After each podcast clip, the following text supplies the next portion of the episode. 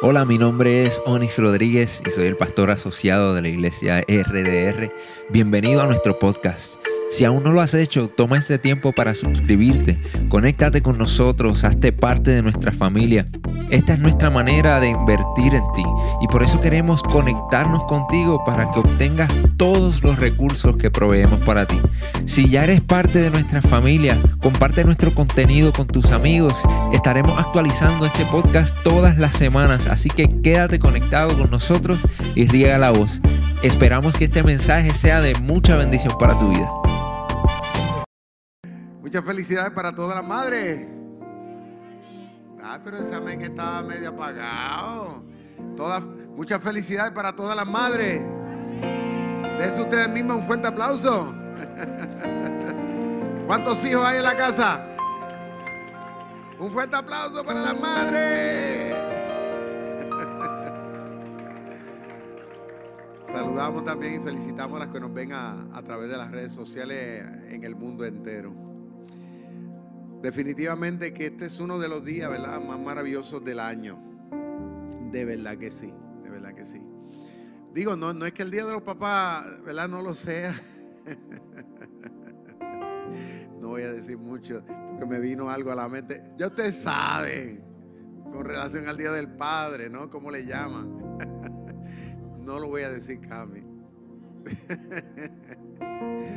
Pero definitivamente que que el Día de la Mamá es bien especial. Y, verdaderamente que aquellos que tengan una mamá buena gente, que, usted sabe de que sabe que ella ha estado ahí y que todavía, así es que está viva, ¿verdad?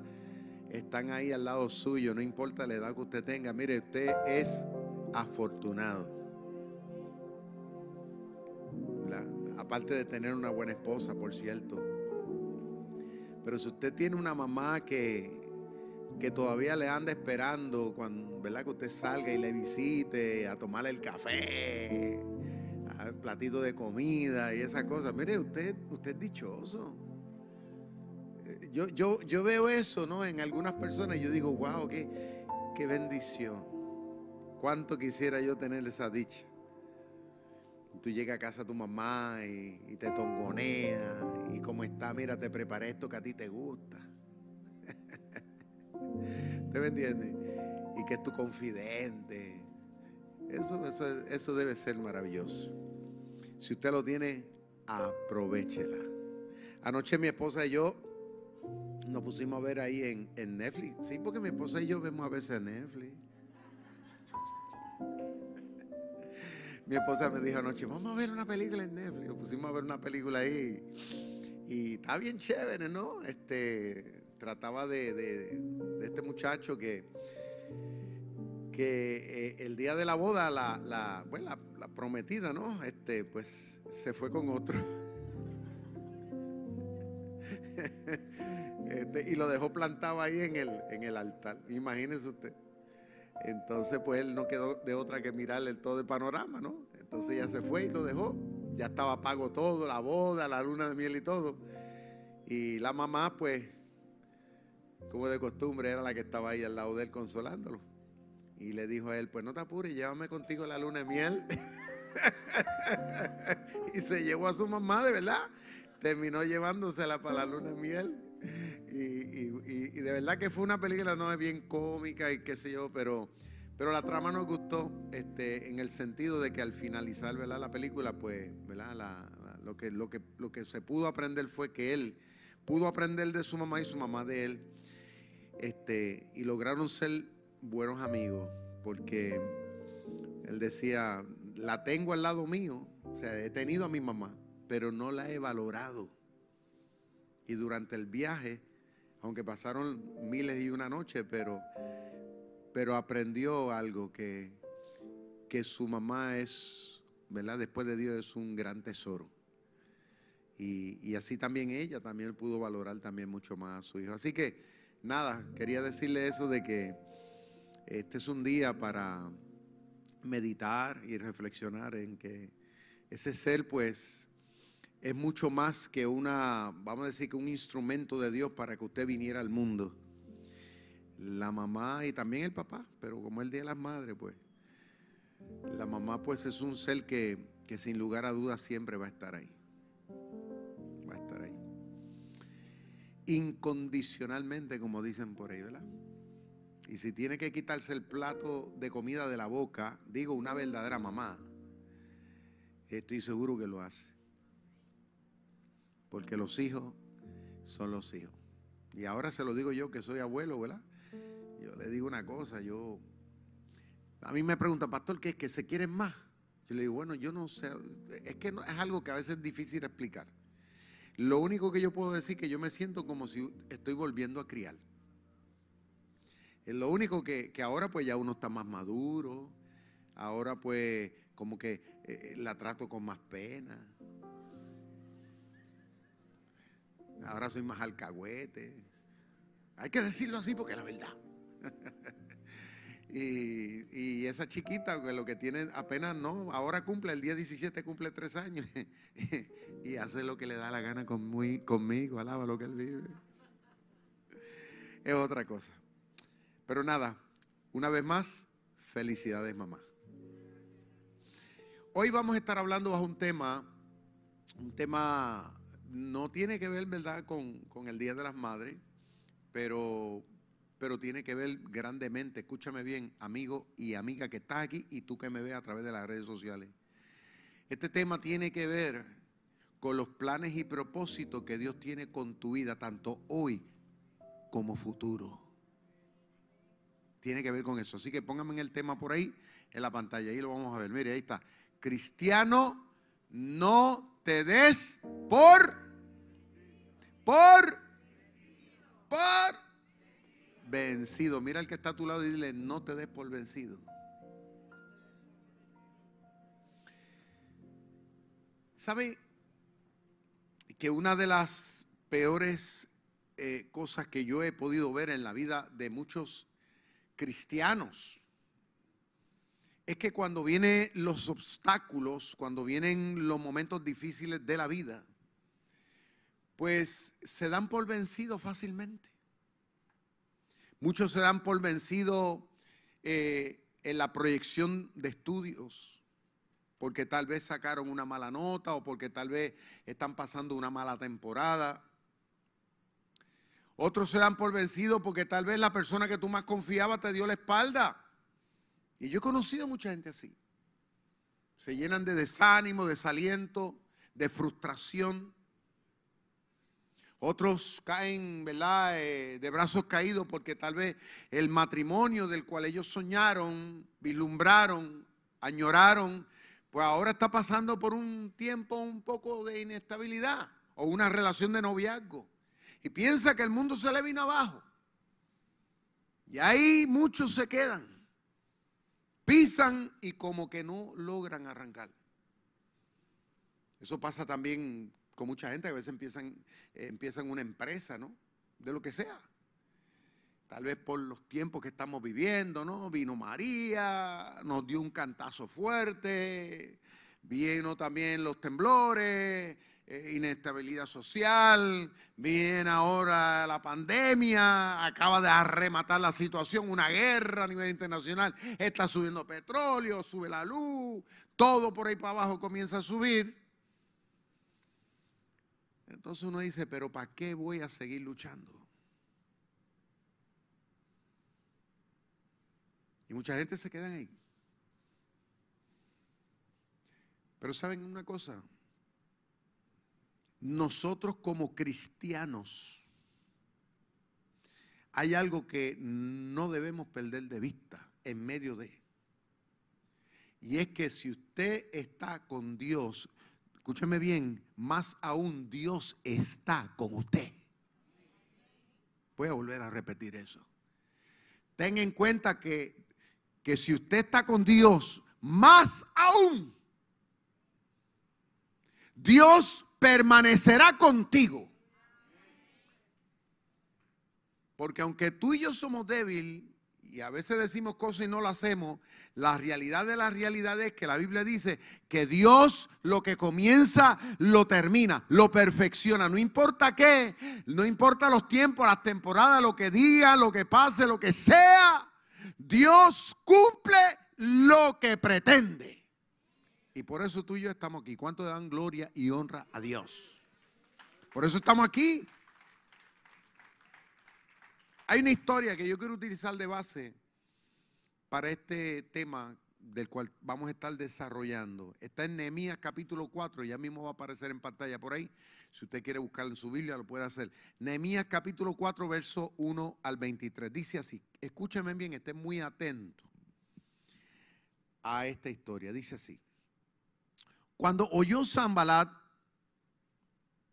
que nosotros edificábamos el muro, se enojó y se enfureció en gran manera e hizo escarnio de los judíos. Y habló delante de sus hermanos y del ejército de Samaria y dijo, ¿qué hacen estos débiles judíos? ¿Se les permitirá volver a ofrecer su sacrificio? ¿Acabarán en un día? ¿Resucitarán de los montones del polvo de piedra que fueron quemadas?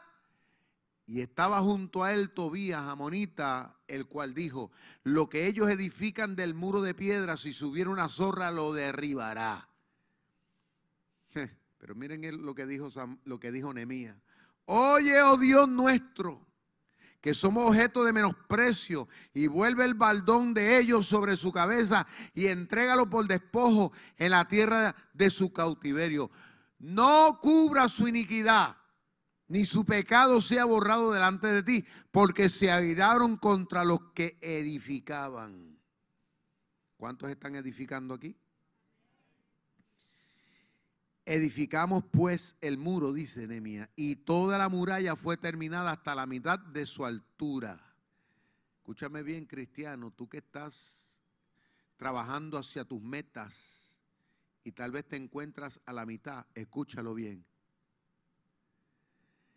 Dice, porque el pueblo tuvo ánimo para trabajar. Pero aconteció que oyendo Zambalá y Tobía y los árabes y los amonitas y los de Adot, que los muros de Jerusalén eran reparados, porque ya los portillos comenzaban a ser cerrados, se encolerizaron mucho y conspiraron todos a una para venir y atacar a Jerusalén y hacerle daño.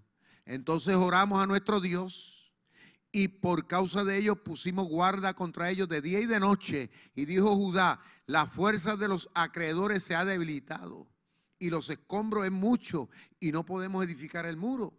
Y nuestros enemigos dijeron, no sepan ni vean hasta que entremos en medio de ellos y los matemos y hagamos cesar la obra. Pero sucedió que cuando venían los judíos y habitaban entre ellos, nos decían hasta diez veces, de todos los lugares de donde volvería, volveréis, ellos caerán sobre vosotros. Entonces, en las partes bajas del lugar, detrás del muro y en los sitios abiertos, puse al pueblo por familia con espada, lanza y arcos. Después miré y me levanté y dije a los nobles y oficiales y al resto del pueblo, no temáis delante de ellos, acordaos del Señor grande y temible, y pelead por vuestros hermanos, hijos, hijas, por vuestras mujeres y vuestras casas. Y cuando oyeron nuestros enemigos que lo que habíamos entendido, que lo habíamos entendido, y que Dios había desbaratado el consejo de ellos, nos volvimos todos al muro, cada uno a su tarea. Desde aquel día, la mitad de mis siervos trabajaba en la obra y la otra mitad tenía lanza, escudo, arcos y coraza. Y detrás de ellos estaban los jefes y toda la casa de Judá, los que edificaban en el muro, los que acarreaban y los que cargaban. Con una mano trabajaban en la obra y la otra tenían espada, porque los que edificaban, cada uno tenía su espada ceñida a sus lomos, y así edificaban. Y el que tocaba la trompeta estaba junto a mí, dice, dijo Nehemías.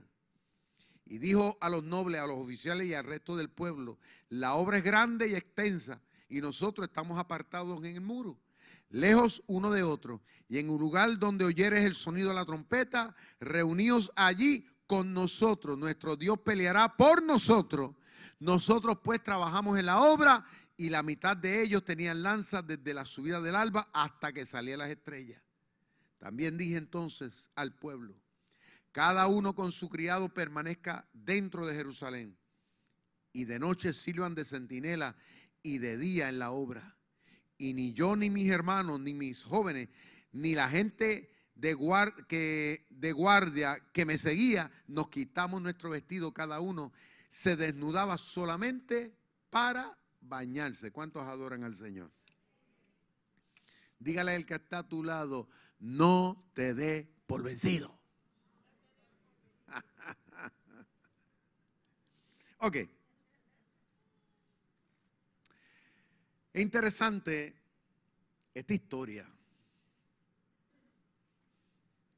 Y, hay veces que cuando uno lee las historias de la Biblia, pues uno piensa que son meras historias. Es más, mucho la relación con, un cuento. Muchos piensan que esto fue, eh, pues no sé, algo que alguien se inventó por ahí. No, esto es una historia. Y cuando hablamos de historia estamos hablando de hechos reales. Escuche bien. Y la Biblia, todo lo que, todo lo que dice es con el propósito de que tú y yo como cristianos en el siglo XXI, tú y yo ahora, nos podamos inspirar. En otras palabras, que podamos nosotros tomar ánimo, fuerza, para que tú y yo nos proyectemos según otros hicieron. Porque si Dios estuvo con ellos, escuche bien, que eran gente de fe, también Dios está contigo que también tiene fe. Estas historias no están ahí meramente por estar, ah, para que eh, las personas que les gusta la literatura, pues leerlo así como una, como una poesía tal vez y decir, ay, qué bonito y ya. No, esto está para que, para que, para pompearnos a ti y a mí. De modo que tú y yo que hemos dado un paso hacia el frente, hacia la conquista, hacia la realización de tus metas, tus planes y tus propósitos de vida según Dios, tú y yo lo podamos cumplir, venga lo que venga. Para eso estás hoy. Para que tú, la para que tú y yo abracemos esta, esta, esta verdad. ¿Ok? Dice que este hombre llamado Nehemías estaba añorando, o sea, estaba deseoso de ver que su pueblo volviera una vez más a habitar lo que es la tierra allí en Jerusalén, porque habían estado en el exilio habían sido llevados por cautivos eh, muchísimos años atrás por otra nación.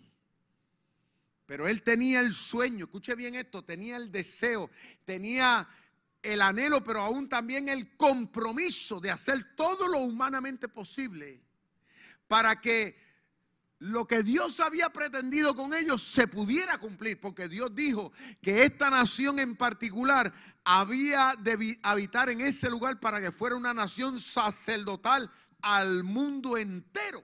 O sea que el pueblo de Israel, Dios lo escogió entre todas las naciones para ser un pueblo que pudiera iluminar a los demás acerca del conocimiento y acerca de lo que es la fe en Dios. Y Nehemías lo sabía. Pero al momento, lo que veían sus ojos eran puro, puro desastre. ¿Por qué? Porque cuando habían sido invadidos, todas las murallas habían sido tumbadas, todo había sido destruido. Y durante esos años de ausencia de ellos en ese territorio, otros de otros pueblos habían venido y habían ocupado los territorios allí en Israel.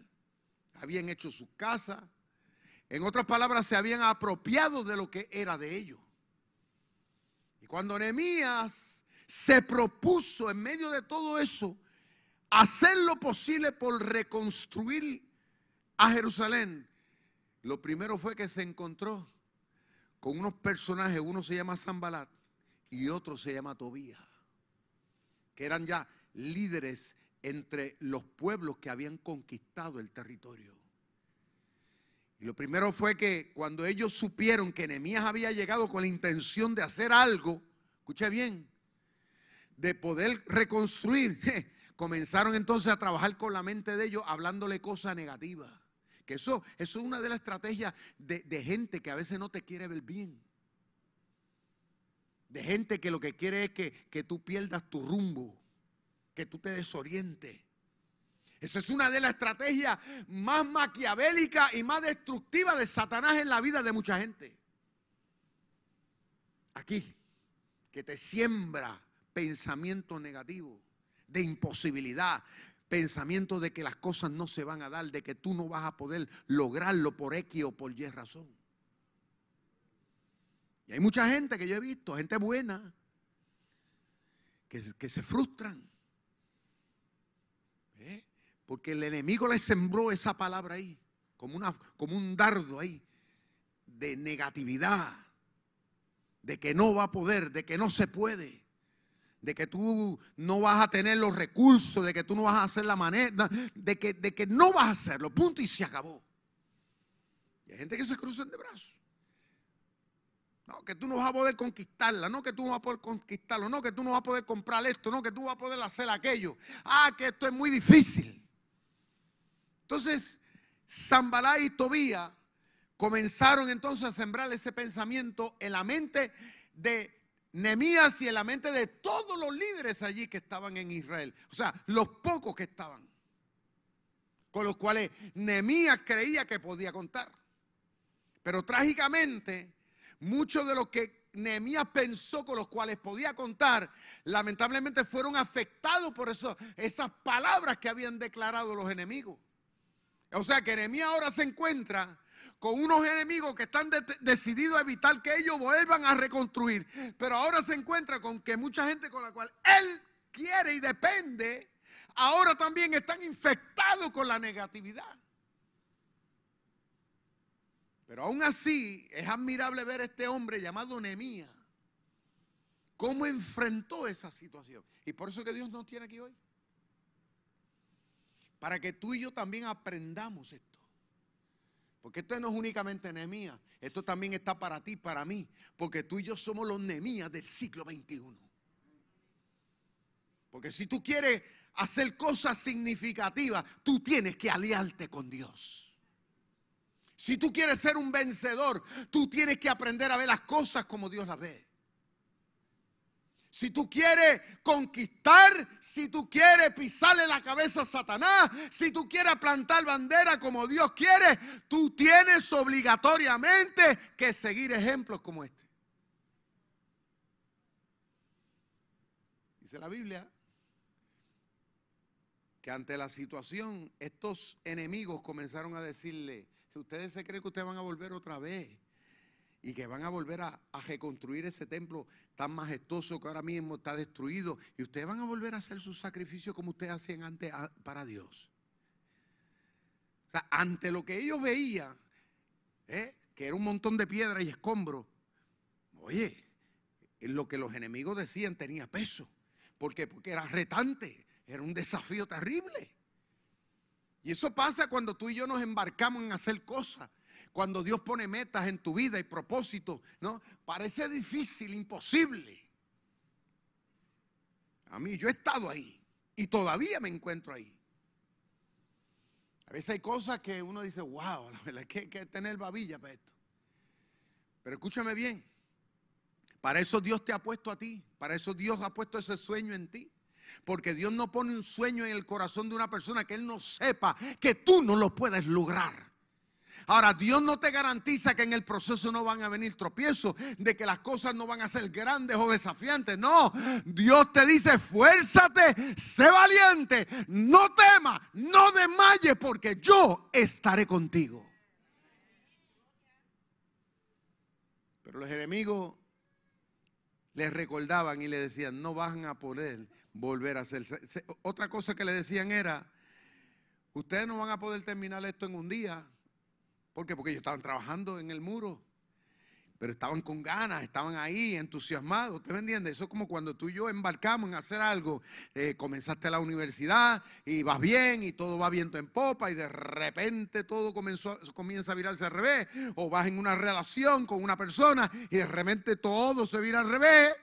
Todo comienza a verse oscuro, ¿no? Oye, todo comienza a ponerse grito y dice, ¿qué pasó? ¿Ah? Eso fue lo que le pasó ahí, que era lo que los enemigos le decían. Ustedes creen que ustedes van a poder terminar esto en un día. O sea, como diciéndote, esto es muy retante. O sea, tú no vas a poder lograr encauzarte bien o conectarte bien con esto. Otra cosas que decían, ustedes van a, ustedes creen que de este montón de piedras, escuchen bien, quemadas, porque eran piedras quemadas, y cuando la piedra se quema, se pone quebradiza, o sea, fácilmente como que se rompe, se debilita la piedra. Ellos le dijeron, ustedes creen que entre medio de todo ese montón de piedras, quemadas, escombros, ustedes van a poder hacer algo que valga la pena. Pero lo lindo de toda esta historia y es que estamos viendo es que Nehemías, escúchame bien, él se decidió con ese mismo material demostrarle a Dios y demostrarle a los enemigos de que se puede, se puede cuando se tiene corazón y cuando se tiene fe y cuando se tiene voluntad. ¿Qué es lo que Dios está tratando de hablarte en el día de hoy? Tú qué piensas y dices, no, pero si yo tuviera lo que... Porque hay gente que dice, si yo tuviera lo que tiene fulano, o si yo tuviera estos recursos, o si yo tuviera este apoyo, pues déjame decirte algo, yo he estado ahí. A veces que yo me he encontrado y digo, Dios mío, pero ¿con qué lo voy a hacer? Pero si yo contara con este respaldo, con esta cosa, pero entonces Dios me dice, usa lo que tienes. Porque lo que parece insignificante al momento, Dios lo multiplica. ¿Cuántos adoran a Dios? ¿Eh? Pareciera una locura. Yo he estado ahí, pero he visto la mano de Dios respaldando, aún en las cosas que parecieran ilógicas.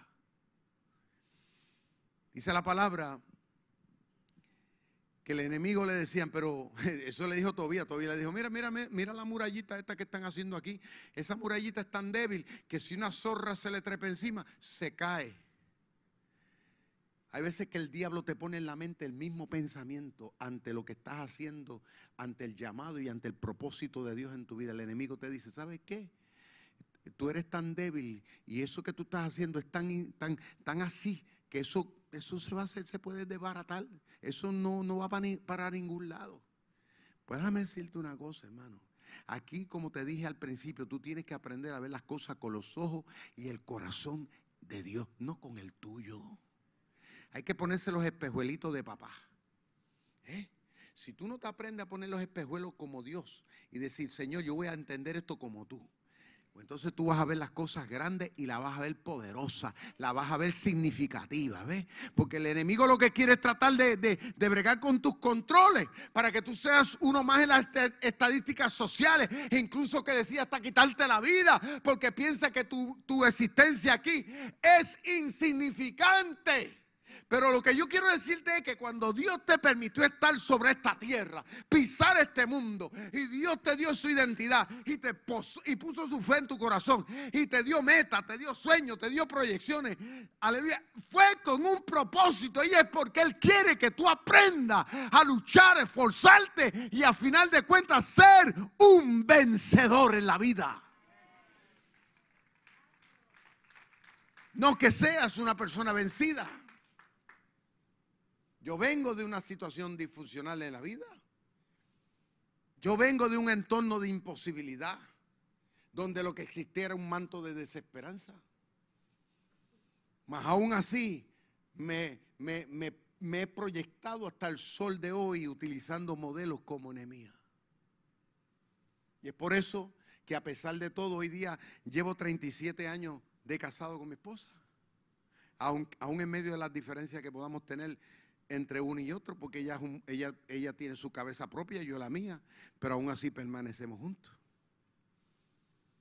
Aún así tenemos dos hijos, aún así tenemos una nietecita, tengo un ministerio ya por 28 años consecutivamente hablando a nivel nacional e internacional. Soy presidente de varias corporaciones, etcétera, y todavía me estoy preparando y estoy trabajando hacia otras, lograr otras metas en la vida. ¿Sabe por qué? Porque yo he entendido, escúchame bien, que aún a pesar de, de lo que venga en contra mía, que ha venido, escúchame bien, que ha venido, porque el diablo no está contento, el diablo está envidioso, pero aún así yo digo, yo voy para adelante. ¿Sabe por qué? Porque si Dios conmigo, ¿quién en contra mía?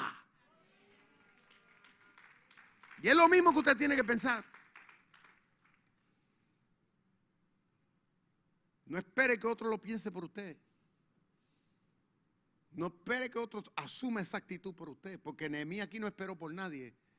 Dice la Biblia, y esto, es lo que, me intriga, que cuando él escucha a Zambalaya todavía hablar todas estas necedades, ¿no? Para tratar de frustrarlo a él. ¿Sabe lo que hizo Nehemías? Oró a Dios O sea, es, es algo que tú y yo debemos hacer cuando vienen los, momentos difíciles, los combates, la resistencia, cuando viene el desánimo. Tú lo único que tienes que hacer es ponerte y levantar tus manos a Dios y decirle, Señor, aquí pongo ante tu presencia esta situación. Porque el, enemigo lo que quiere es que tú te quedes peleando con el problema. Te quedes, que te quedes pelea- peleando con el problema. Y para frustrarte, hay situaciones que tú y yo no podemos atenderla de esa manera. Porque, porque eso es lo que quiere el enemigo, que tú te entretengas en llorar, en frustrar, en quejarte. Mire que, que llore el diablo, que se, que se frustra el diablo. Usted manténgase trabajando, usted manténgase enfocado, usted manténgase conectado en lo que Dios le dijo.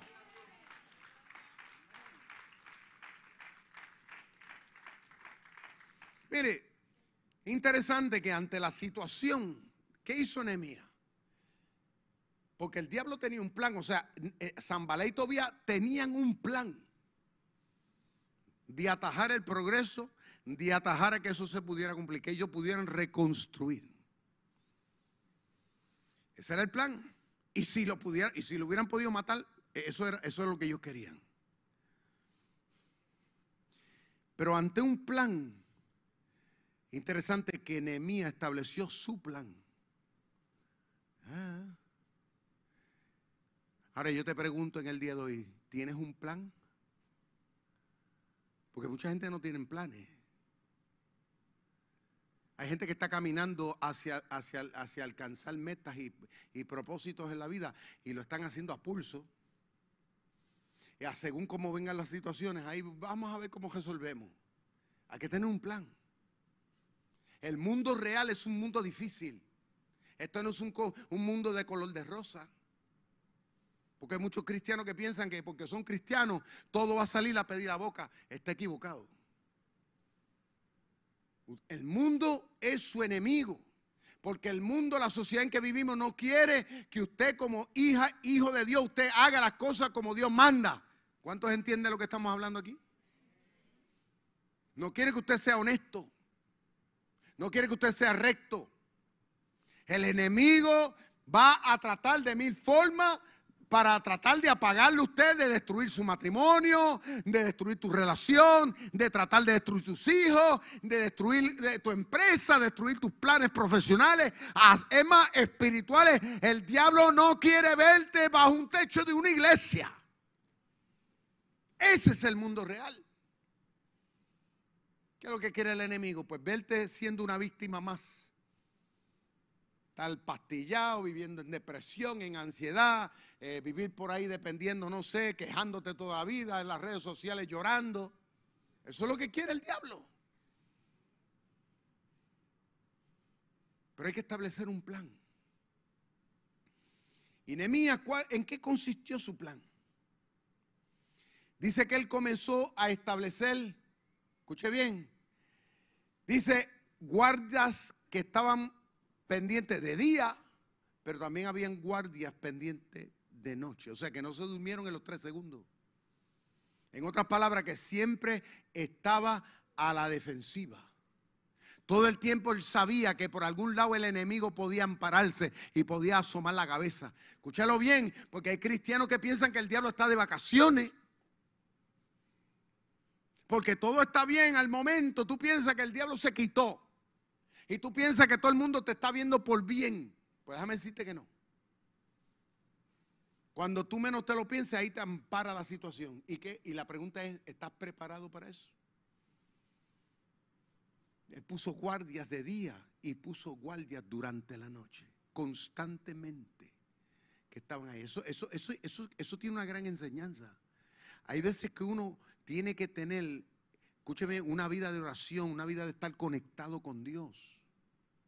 Uno tiene que tener gente que, que uno sabe que son gente de oración de verdad, gente de confianza, con las cuales tú sabes que te están cubriendo hacia la realización de X o Y cosas.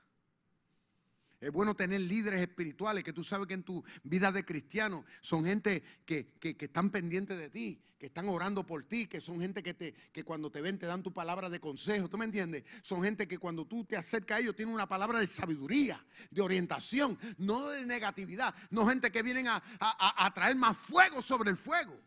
Ay, porque hay gente así. Ay, mi hijo, ¿para qué tú estás haciendo eso? Ay, mi hijo, que el diablo. Ay, mi hijo, que aquello. No, tú necesitas gente que te pongan sobre tus pies. Gente que te digan en la cara, no es tiempo de llorar, es tiempo de pelear. ¿Cuántos adoran a Dios? Gente que te reten, que te desafíen. Gente que te acuerden quién tú eres. Gente que te acuerden el Dios que te ampara. Dice la Biblia que Nehemías se dedicó a animar constantemente a la gente. Constantemente. Hablarle a la gente, porque si usted se dio cuenta en la lectura, hubo gente de su propio pueblo que cayó bajo el engaño de las palabras negativas. Ay, esto está malo. Ay, el mundo se va a caer.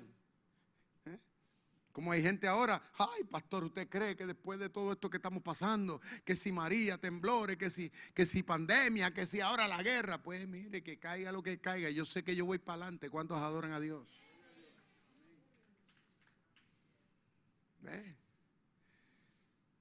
¿Sabe lo que yo hago?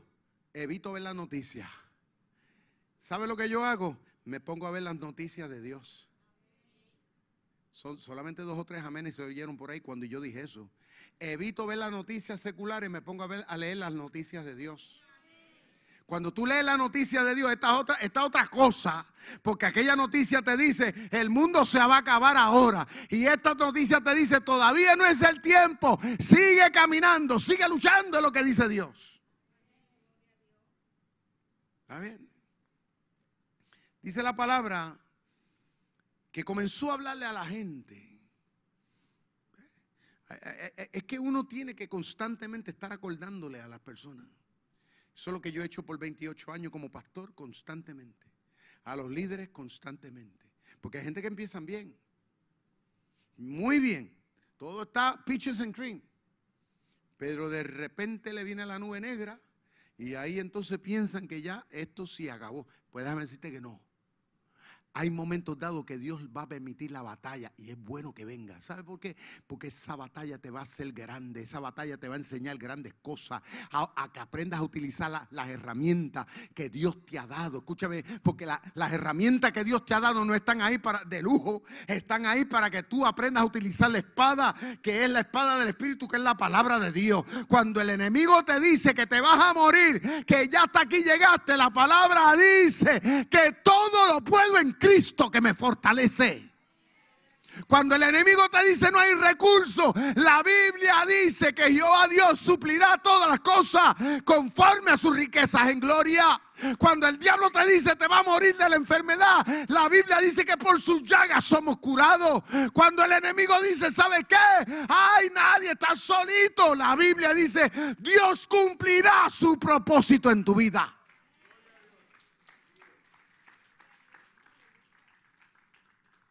Que las noticias que están aquí son distintas a las noticias que te dan en la universidad.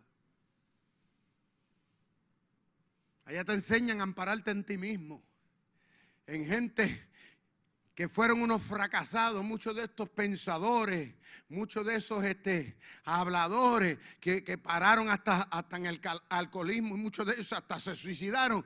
Pero aquí te enseña otra cosa. Te enseña que todo lo podemos en Cristo. Y dice la palabra que Nehemías puso tu guarda día y noche y constantemente animó al pueblo y dividió las tareas, dice, en las familias según eran las prioridades que se necesitaban. Según las prioridades. Es que hay momentos dados en tu vida que tú y yo tenemos que aprender a hacer eso. Hay que aprender a cómo tú y yo vamos a manejar nuestro tiempo. Hay gente que, no saben manejar su tiempo. Se enfocan demasiado en el trabajo y se olvidan de Dios. Y no es que está malo trabajar. Pero es que hay veces que por más que tú logres trabajar, de trabajar, de tú resolver el problema tú, hay momentos dados que, no nos queda de otra que tener que sacar ese tiempo para estar en el corazón de Dios. Porque es lo que te va a dar, va a ser medicina para tu alma, pero también vas a ponerle el problema en el que todo lo pueda a fin de cuentas.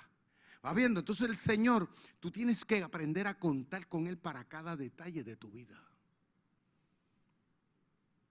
sea, hay que aprender a, a delegar cosas. ¿eh? A manejar lo que Dios te ha puesto en tus manos. Sigilosamente, astutamente. Tienes que dentro de esa planificación hacia lograr tus metas, tienes que ser muy prudente. Y dice que este hombre Nehemías estableció buena comunicación también, porque dice que tenía unos trompetistas en diferentes partes.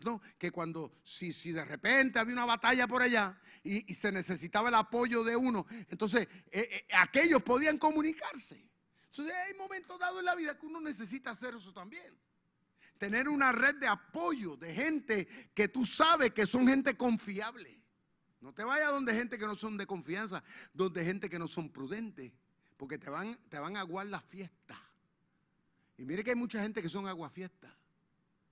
No, tú tienes que aprender a confiar sobre personas que tú sabes que tú sabes que siempre son gente que ve las cosas con los ojos de Dios. Muy importante. Porque si estás teniendo problemas con esa persona o esa persona contigo, pues lo primero que te va a conseguir alguien que te dice, ay, mi hijo, divórciate. Ay, mi hija, divórciate. Tú tienes que buscarte personas que te aprendan, aunque te duela, pero que te aprendan a, hacerte ver las cosas que tal vez tú mismo estás haciendo mal o tú misma estás haciendo mal. No el que te pasa la mano. Ese no es el mejor consejero, sino aquel que te ayuda a pensar y a ver las cosas conforme a Dios. ¿Cuántos adoran al Señor?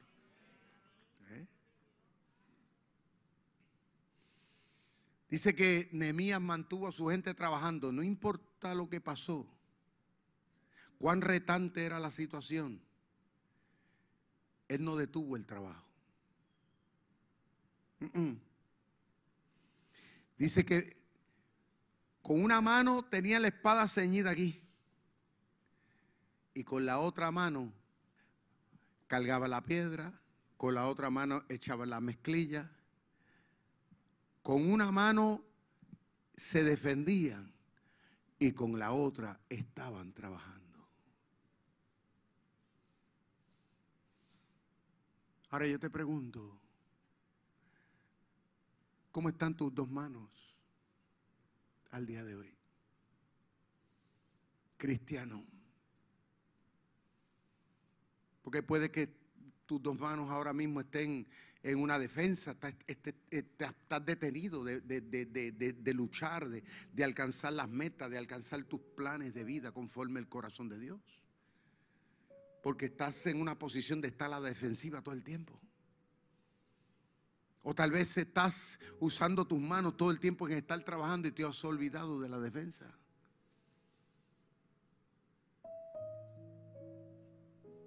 Hay que entender que en este caminar van a venir momentos duros. Eso es parte de la vida.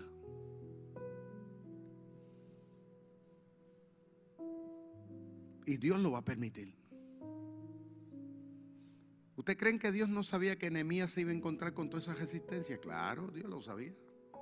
Pero Dios lo envió. ¿Usted cree que Dios no sabe lo que tú te estás encontrando en la vida, lo, que tú estás sufriendo, en lo que estás haciendo? ¿Usted no cree que, Dios lo sabe? Claro que Dios lo sabe. Pero aún así Dios te dice, fuérzate, sé valiente, no temas, no desmayes, echa para adelante. Es que tenemos que aprender cómo manejar esta situación. En una carrera, muchos comienzan en la carrera. Otros se caen, otros se debilitan, otros se frustran, porque muchas veces de esos corredores eh, la debilidad es aquí. ¿Usted no le ha pasado que cuando usted comienza a hacer algo y usted, eh, eh, un ejemplo, cuando está comenzando, usted ve tan que, que, ay, esto es tan grande, ya usted se siente cansado. Pero cuando usted está terminando, usted como que coge ánimo. ¿Sabe por qué? Porque la fortaleza está aquí está aquí.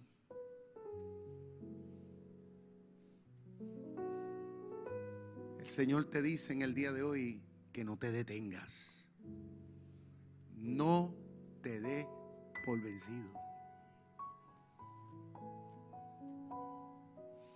Nunca me, nunca me olvido de esta ilustración.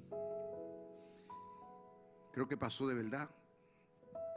En una ocasión, una noche, de esta gente que, que, se suben hacia las montañas, ¿cómo le llaman? ¿Alquimista? Eh? Alpinista, alpinista, perdón. Este caballero estaba y se fue solo, cosa que no debió haber hecho, pero se fue solo. Y ya estaba anocheciendo y le tocaba bajar, pero lo sorprendió la noche cuando iba bajando. Y él baja, baja, baja, baja. Y llegó el momento que ya se cansó. Pensó que le quedaba mucho y estaba frío. No tenía con qué, usted me entiende, calentarse, porque estaba colgando de la soga. Pues tomó la, fatal decisión de detenerse ahí y, pasar, y tratar de pasar la noche ahí. Se amarró, por si acaso se dormía, y ahí se decidió, voy a pasar la noche aquí. Cuando amaneció, ya usted sabe cómo amaneció, ¿verdad? Hecho un bloque de hielo. Estaba muerto. ¿Y sabe cuándo lo encontraron? Esto tiene casi tres pies. Del piso aquí tiene tres pies. Lo encontraron a tres pies del piso. Lo encontraron dormido, o sea, muerto, ¿no? Amarradito de la soga. Él se dio por vencido porque pensó que le quedaba mucho. A veces en la vida que mucha gente le pasa eso situaciones, el enemigo. ¿Usted me entiende? Porque comienza a ver a, pelear las cosas, no sé, de forma equivocada. No estamos utilizando los modelos correctos. No estamos viendo las cosas como Dios quiere que las veamos. Y estamos a ley de nada. Y de repente, ¿y qué pasó? Pero una cosa yo tengo que decirte, yo tengo buena noticia para ti. I have good news for you. Dios te dice que está contigo. Y Él no quiere que te des por vencido. Lo que estás haciendo, sigue haciendo. ¿Por qué? Porque Dios no cambia de planes. Si Dios te dijo, Él va a estar contigo, aún en medio de la oscuridad. ¿Ok? Si Él te dice, fuérzate, sigue forzándote. Mañana será otro día. Y si no, al otro día. Y si no será pasado, será el otro. Pero lo cierto es que si no será esta semana, será la próxima. Pero una cosa es cierto, Dios seguirá contigo. Y a la corta o a la larga, Dios te va a dar la victoria. Vas a haber realizado lo imposible. Aquella muralla Nehemías la terminó. ¿Y sabe qué paró? Los enemigos tuvieron que quedarse callados, avergonzados. ¿Por qué? Porque hubo un hombre que estuvo dispuesto a creerle a Dios y no a darse por vencido. Póngase de pie conmigo. Yo reto en el día de hoy a todos los Nemías a que levanten sus manos conmigo y diga, Señor, ayúdame a ser como ese hombre. Dile, Dios mío, ayúdame a ser como ese hombre en lo que tú me has llamado, a mi propósito de vida. Ayúdame a ser como Nehemías en mi matrimonio. Ayúdame a ser como Nehemías en la educación con mis hijos. Ayúdame a ser como Nehemías en términos de la empresa, del plan, de la profesión que tú has puesto en mis manos. Ayúdame a ser como Nemía en el llamado que tú me has hecho como cristiano. Ayúdame a ser como Nemías dentro del marco del ministerio de la iglesia. Queremos ser conquistadores. Fueron las palabras que el Señor le dijo a Josué. No temas y no desmayes. No temas y no desmayes.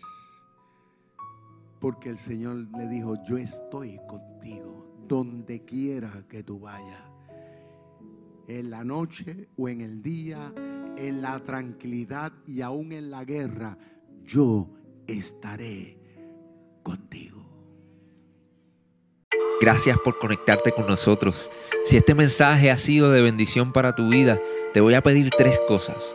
Primero, Parte de nuestra familia. Suscríbete a nuestro podcast y conéctate todas las semanas con nuestro contenido. Número 2. Comparte nuestro contenido con tus amigos. Y número 3. Considera la posibilidad de asociarte con nosotros. Si Dios ha impactado tu vida a través de este ministerio, ayúdanos con tus donaciones a continuar bendiciendo a mucha gente. Lo puedes hacer yendo a iglesiardr.com diagonal donaciones.